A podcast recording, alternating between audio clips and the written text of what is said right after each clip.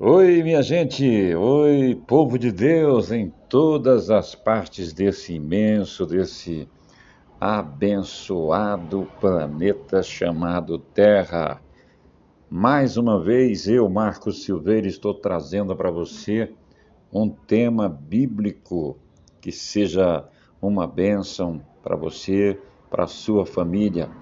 Lembre-se de comentar, de curtir e de compartilhar, porque é muito bom a gente curtir, a gente comentar e a gente compartilhar a palavra de Deus. Estou aqui em nome de Jesus e também usando material didático com permissão da Escola Mundial de Missões A Verdade para hoje, trazendo para nossa reflexão neste episódio o tema As Bênçãos de Deus. Eu sou abençoado, você é abençoada. Vamos então ao podcast. Aumente o som e deixe a palavra de Deus abençoar você neste momento. Vamos orar. Senhor, eu peço uma bênção recalcada, sacudida, transbordante e sem medida, Senhor, na vida deste meu ouvinte, onde quer que ele esteja, esteja no Brasil, esteja na América do Norte, esteja na América do Sul, esteja na Europa, na Ásia, no Oriente, na Oceania, onde ele estiver, que ele seja alcançado pela misericórdia, pela bondade e pela graça de Deus, em nome de Jesus o Cristo. Vamos então refletir, refletir para sermos abençoados nessa nesse momento, no momento em que você vai ouvir essa reflexão sobre a Bíblia Sagrada, a Palavra de Deus. Quero muito falar com você sobre as bênçãos de Deus em nome de Jesus Cristo. Vem comigo, vem se alimentar, vem adorar, vem ouvir a palavra de Deus. Glória a Jesus. Aleluia. Deus é o autor, Jesus é o autor e é o consumador da nossa fé. Eu quero convidar, eu quero não, estou convidando você para abrir a sua Bíblia na carta de Paulo aos Efésios e falarmos hoje sobre sete bênçãos espirituais em Cristo. Para você acompanhar aí na sua Bíblia, primeiro capítulo de Efésios, versículos 3 ao 14. Bênçãos espirituais e escolhido nele e predestinados em amor. Nós somos escolhidos em Cristo. Bendito Deus e Pai de nosso Senhor Jesus Cristo, que nos tem abençoado com toda sorte de bênção espiritual nas regiões celestiais em Cristo, assim como nos escolheu nele antes da fundação do mundo para sermos santos e irrepreensíveis perante Ele. Louvamos a Deus. Louvemos a Deus Elogiemos a Deus. Bendito Deus e Pai de nosso Senhor Jesus Cristo. Essas palavras dão início à doxologia de Paulo, que continua até o versículo 14. Bendito, queridos, é uma tradução de eulogetos e aplica-se somente a Deus, nunca a seres humanos. Só Deus é bendito, só Deus nós podemos e devemos bem dizer. neste versículo que estou falando. A palavra em si significa a qual aquele do qual se fala bem. Não não acredito que alguém em sã consciência se atreva a falar mal de Deus. Mas como cristãos, como servos de Jesus Cristo, nós necessitamos e nós devemos, nós precisamos sempre elogiar, sempre bem dizer a Deus. Falar bem de Deus, por causa do grande propósito de Deus para o homem, o qual Paulo começou a mencionar neste versículo. Sabe por que bem dizer a Deus? Porque Ele é digno do nosso louvor.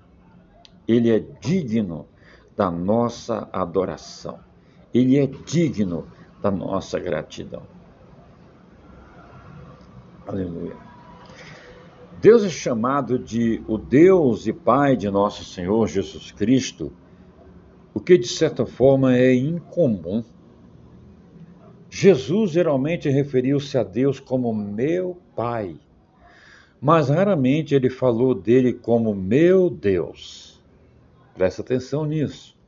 Veja Mateus capítulo 27, versículos 46, João 20, versículo 17. Paulo usou as duas designações aqui: o Deus de nosso Senhor Jesus Cristo e Pai de nosso Senhor Jesus Cristo.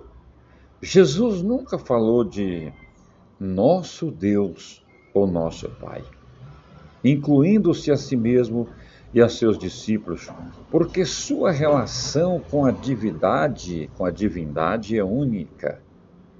Queridos, a oração modelo parece ser uma exceção, pois em uma oração era uma oração que os discípulos deveriam fazer, e não uma oração exclusivamente de Jesus lá em Mateus capítulo 6, versículo 9. O prólogo do Evangelho de, de João, lá em capítulo 1, versículo 1 ao 18, diz que no começo a palavra, o verbo que se fez carne, já existia. E a palavra era Deus, existindo na presença do próprio Deus. Ela estava face a face com Deus e tinha comunhão com Ele, e tinha comunhão ativa com Ele. A palavra era Deus. Não era um Deus, como ousam dizer as testemunhas de Jeová, mas Deus, tendo todos os atributos da divindade. Em Filipenses capítulo 2, Paulo falou da natureza de Cristo quando retratou Cristo subsistindo em forma de Deus. A palavra forma é uma é uma tradução morfe, que significa tudo o que Deus é. Tudo que Deus é, Jesus é. Tudo que Deus é, Jesus é. Até o seu ser mais profundo, o que ele é em si. Subsistindo é uma tradução de Upper Cho e revela que Jesus continuou tendo a mesma natureza que ele possuía antes da sua encarnação. Sendo a própria essência da divindade, o Cristo não considerou a igualdade com Deus algo de que ele tinha o direito de assumir. Aquele que era igual a Deus esvaziou-se da glória do céu e por pouco tempo revestiu-se da carne e tornou-se uma combinação perfeita da divindade e humanidade. Visto que Jesus é Deus, em que sentido Deus é Deus de Jesus.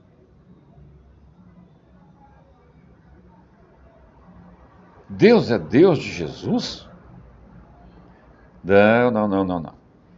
Deus e Jesus, Jesus e Deus, junto com o Espírito Santo, são uma única pessoa. Segundo a natureza humana de Cristo, Deus é o seu Deus. Através da obra de Cristo, Ele é o nosso Deus também. Desde a eternidade, Deus é o Pai daquele que se fez carne e habitou entre nós. João capítulo 1, versículo 14. Porque Jesus é nosso Senhor, Deus é nosso Pai. Também quando nos tornamos seus filhos por adoção. Veja Efésios capítulo 1, versículo 5. Deve-se notar que existe uma relação única entre Jesus e Deus Pai. Nosso Senhor Jesus Cristo foi designado filho por causa da concepção miraculosa e por sua ressurreição dos mortos. Lucas capítulo 1, versículo 35, Romanos capítulo 1, versículos 3 a 4. Sua relação com o Pai era única, pois ele era o unigênito do Pai. João 1 e 14. O escritor de Hebreus Cita Salmos capítulo 1, versículo 7. Tu és meu filho, eu hoje te gerei. E relaciona isso muito provavelmente com o nascimento do nosso Senhor Jesus. Hebreus capítulo 1, versículo 5. Paulo usou a mesma citação em seu sermão aos judeus em Antioquia e o relacionou à ressurreição.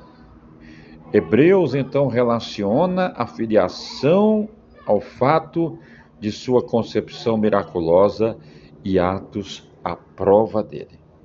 Jesus é o Filho unigênito de Deus. 1 João capítulo 4, versículo 9, pelo fato de que ele foi o único que existia com Deus desde a eternidade e até nascer de uma virgem. Jesus fez alusão a esta existência única quando recomendou a Maria: Não me detenhas, porque ainda não subi para o meu Pai. Subo para meu Pai e vosso Pai, para o meu Deus e vosso Deus. João capítulo 20, versículo 17.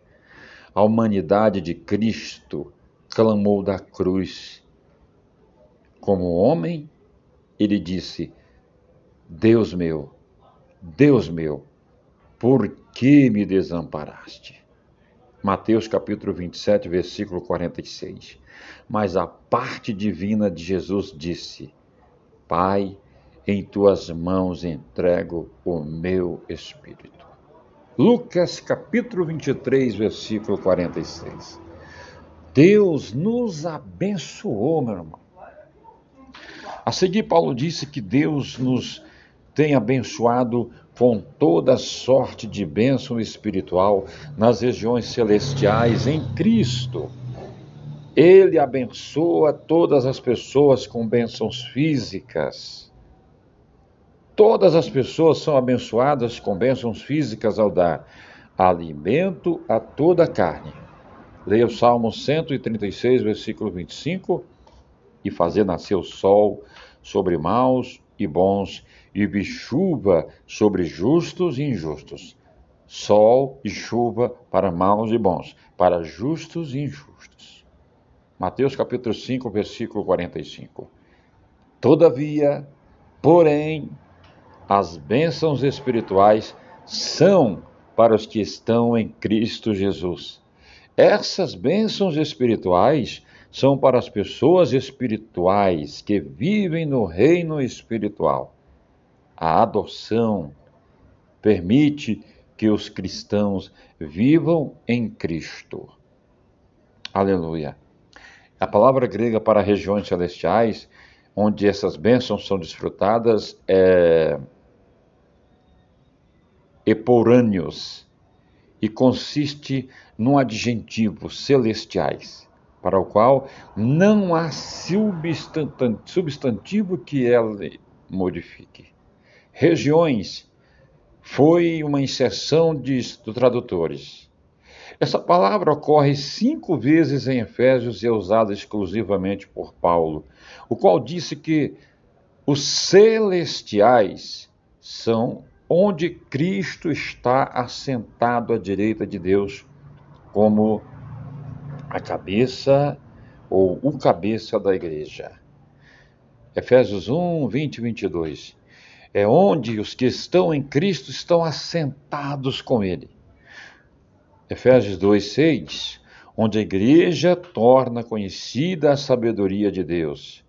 Efésios 3, 10 e onde nós lutamos contra as forças espirituais do mal. Efésios 6 e 12. Os celestiais não se refere tanto à habitação de Deus quanto a todo o reino espiritual. É ali que Deus graciosamente concede todas as bênçãos espirituais aos que estão em Cristo. Numa única sentença no Novo Testamento grego, Paulo louvou a Deus por dar todas as bênçãos espirituais aos santos e depois enumerou. Não menos que sete dessas bênçãos espirituais. Amém? Paulo louvou a Deus, Paulo bendisse a Deus por dar todas as bênçãos espirituais aos santos. E elas são em número de sete nessa parte bíblica citada por Paulo. Sete representa completitude. Aleluia.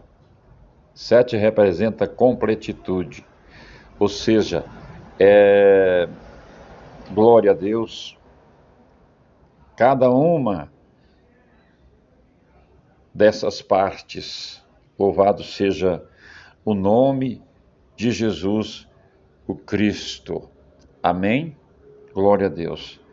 Representa a completitude. Cada uma dessas bênçãos visa suscitar a glória de Deus. Cada uma dessas bênçãos mencionadas por Paulo visa lembrar ao homem a glória de Deus. Pense nisso. Nós somos escolhidos, meus irmãos, para propósito propósitos divinos. Aleluia. Aleluia, Jesus. Fomos escolhidos para propósitos divinos.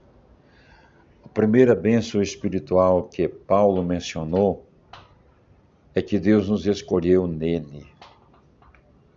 A palavra escolheu vem de eclego, que significa selecionar escolher. No Novo Testamento, essa palavra é sempre usada na voz média, significando selecionar ou escolher para si. Que bênção! Deus nos selecionou, Deus nos escolheu para Ele. Nessa passagem, Deus é quem escolhe. Ele escolhe para si ou tem uma preferência para propósitos divinos. Aleluia! Ele nos escolheu para propósitos divinos. Assim como Deus escolheu Israel para propósitos divinos. Atos 13, 17. E Cristo escolheu os apóstolos para propósitos divinos. Lucas 6, 13, João 15, 16, 19. Deus também nos escolheu, ou seja, Paulo e todos os santos que são fiéis em Cristo, para propósitos divinos. Essa escolha de Deus é uma escolha arbitrária de alguns para a vida eterna e de outros para a morte eterna? Certamente que Deus pode, em sua soberania, escolher um indivíduo específico para realizar alguma obra para ele. Ele escolheu Abraão em vez de outra pessoa para ser o pai da nação de Israel. Ele escolheu Jacó e não Isaú para esta linhagem messiânica, escolheu Israel dentre as demais nações para gerar o Messias. Escolher certas pessoas para realizar tarefas específicas não significa que Deus não se preocupa com as demais pessoas. Semelhantemente, Deus nos deu talentos ou capacidades diferentes. Quem duvidaria que o Deus soberano tem o direito de fazer isto? Todavia, no que tange a salvação eterna, Deus não decreta arbitrariamente que determinados indivíduos serão salvos e outros serão perdidos. Deus não é arbitrário. Independente do que façam ou evitem fazer, Deus estende a salvação a todos, a todos. Aleluia. Glória a Deus. Tito 2:11. Todos são convidados a ir até Deus e a aceitar a sua graça. Veja Mateus capítulo 11, versículo 28, Vinde a mim todos os que estão cansados e sobrecarregados e eu vos aliviarei. Apocalipse 22, 17, O fato de uma pessoa estar ou não entre os escolhidos é determinado pela própria pessoa somente. É você que decide se quer aceitar a graça o presente de Deus, o presente de misericórdia de Deus, ou se você vai negar a graça, ou se você vai negar o presente de Deus. Deus decretou que todos os que estão em Cristo serão salvos, e Ele nos permite decidir. Deus permite que a gente tome a decisão se seremos ou não como crentes arrependidos, batizados em Cristo. Romanos capítulo 6, versículo 3 diz que o salário do pecado é a morte. Uma pessoa que obedecer ao Evangelho está em Cristo, está entre os escolhidos. Quem obedecer ao Evangelho está em Cristo e está entre os escolhidos. Pedro falou dos que são eleitos segundo a presciência de Deus Pai, em santificação do Espírito, para a obediência e aspersão do sangue de Jesus Cristo. Os escolhidos, queridos, escolheram obedecer a Cristo. Quando alguém escolhe obedecer a Cristo, esse indivíduo está entre os escolhidos. Não podemos negar que, se Deus assim decidir, ele tem a capacidade de saber quem será salvo e quem se perderá. Mas o conceito de Deus determinar arbitrariamente quem estará no céu e quem estará lançado no inferno não é bíblico. Amém? Não é Deus que decide quem estará no inferno ou quem estará no céu. É a escolha. É você que escolhe. É você que escolhe. Aleluia. É você que escolhe aonde você vai viver a eternidade. Porque a eternidade, seja ela no céu ou seja ela no inferno, não é passageira.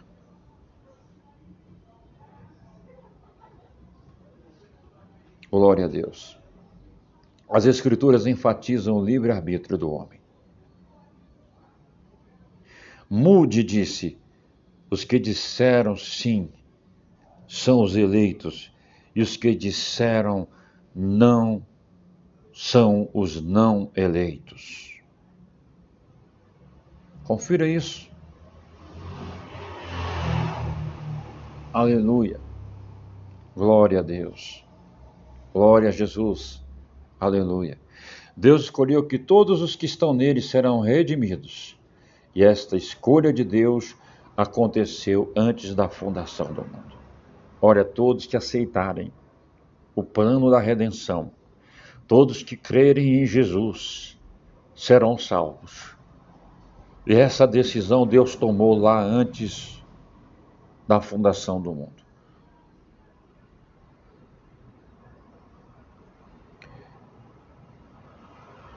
Palavra para a fundação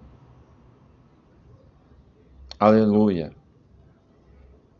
Significa arremesso ou lançamento. Ela refere-se a Deus chamando a existência um mundo que antes não existia.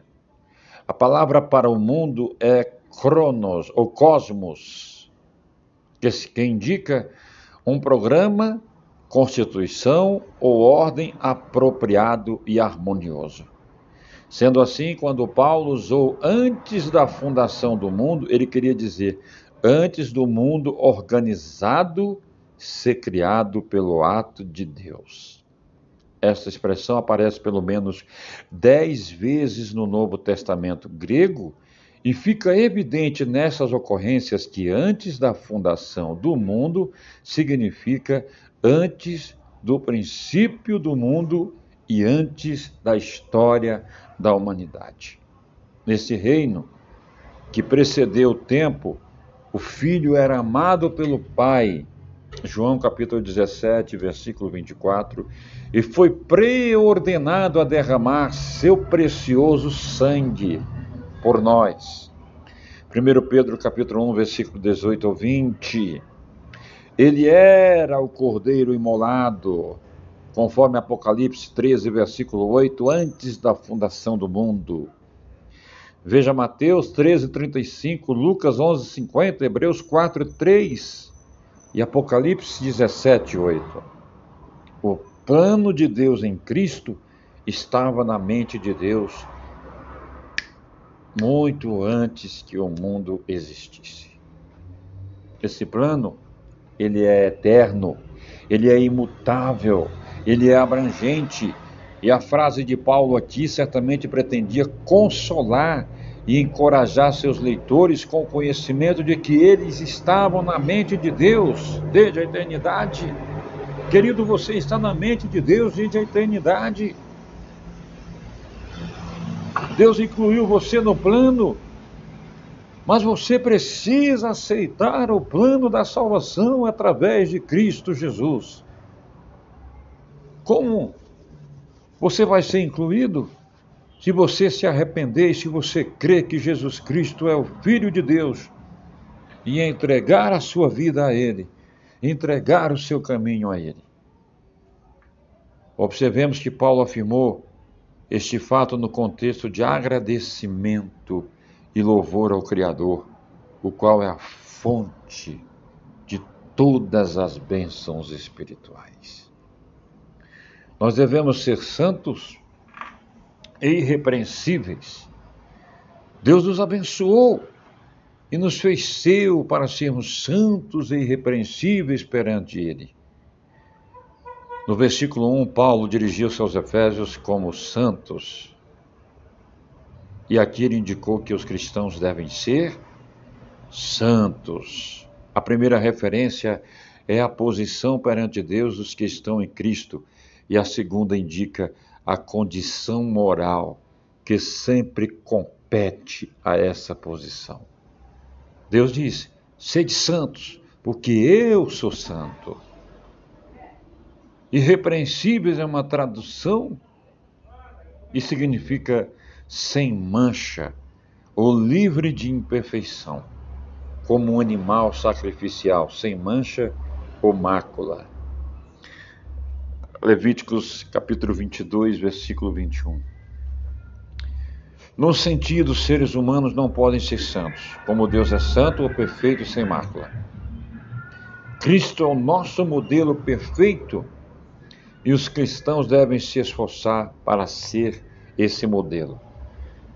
Mas todos estamos longe do alvo de sermos como Cristo. Obviamente, a imperfeição dos cristãos, de modo algum, anula o fato de que devemos tentar viver vidas santas e irrepreensíveis. Quando procuramos nadar na luz de Deus, o sangue de Jesus nos purifica de todo o pecado. 1 João, capítulo 1, versículos 7 ao 9. No outro sentido importante, o cristão é santo e sem defeito porque ele está em Cristo. Deus nos escolheu nele antes do mundo começar a existir para sermos santos e irrepreensíveis perante Ele.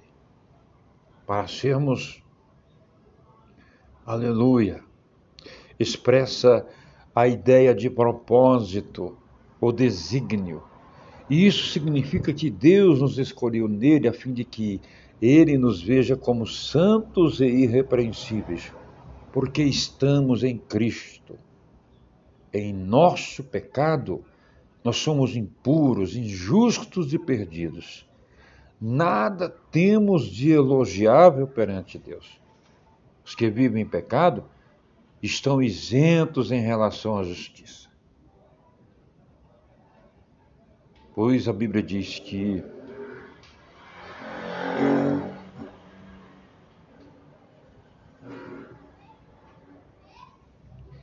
o salário do pecado é a morte, mas o dom gratuito de Deus é a vida eterna em Cristo Jesus.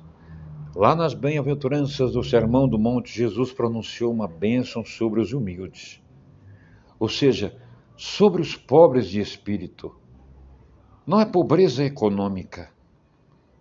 Ou seja, os que reconheciam sua pobreza, sobre aqueles que reconhecem a sua carência espiritual. Mateus capítulo 5, versículo 3, não está falando de pobreza econômica, não está falando de baixa autoestima, e fala de reconhecer que é pecador e é carente espiritual. E essa carência espiritual só o Senhor Jesus pode suprir. Em Cristo, meu irmão, tudo muda. Embora não tenhamos justiça em nós mesmos, Cristo é a nossa justiça, é aquele que nos justifica. 1 Coríntios capítulo 1, versículo 30. Quando obedecemos ao evangelho, nos tornamos os escravos da justiça.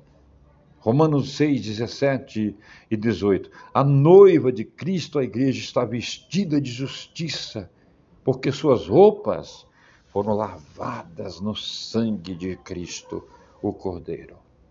Apocalipse, capítulo 7, versículo 14.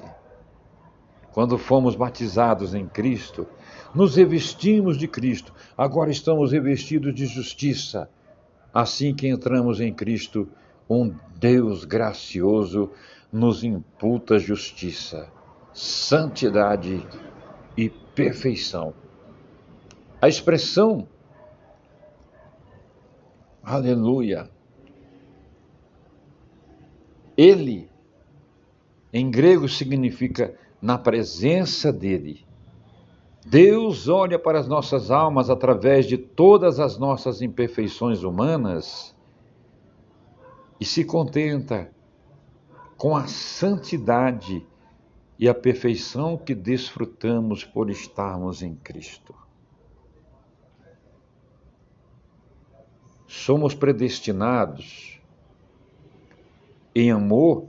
A Bíblia diz que ele nos predestinou para que para ele para a adoção de filhos por meio de Jesus Cristo, segundo o beneplácito de Sua vontade, para louvor da glória de Deus, graça que Ele nos concedeu gratuitamente no amado.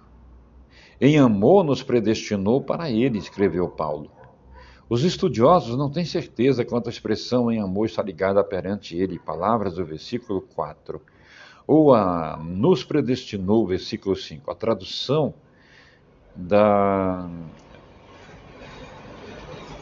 revista atualizada pressupõe a segunda opção ao inserir a conjunção em amor, pertencer à expressão anterior, em ato de eleger e o objeto que se tinha em vista, a saber, a santidade e a perfeição de nossa parte. Eram ambos devidos ao amor de Deus e eram explicados por esse amor. Todavia, também a verdade é que o ato de Deus nos predestinar foi motivado por seu sublime amor, por seu imutável amor. Glória a Deus. Nós somos predestinados para a adoção. A palavra grega para predestinar significa determinar antes. Antes do mundo existir, Deus determinou algo que aconteceria na história. Ele tomou a iniciativa e nos predestinou, os santos e fiéis em Cristo, para a adoção de filhos.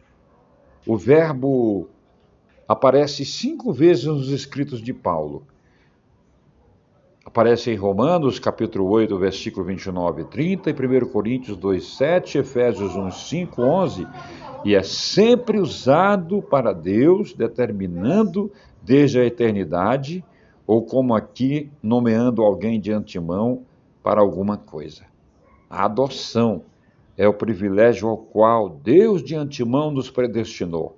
Embora o fato de os crentes serem os filhos de Deus seja geralmente expresso nas Escrituras, somente Paulo usou a ideia de adoção.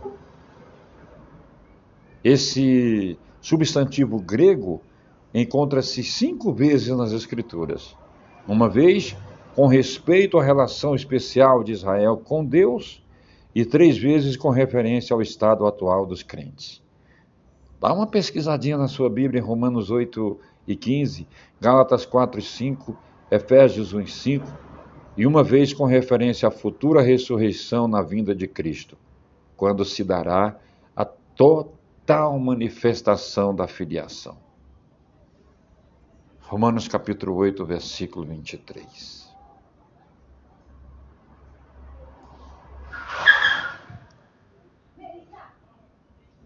Por enquanto, queridos, nós deixamos essa palavra para você pensar, para você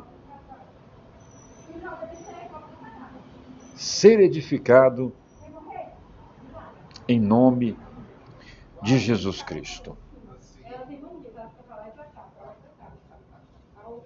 Até o nosso próximo episódio. Compartilhe esse podcast com alguém que você ama, com alguém que você quer bem, com alguém que você quer ver no céu.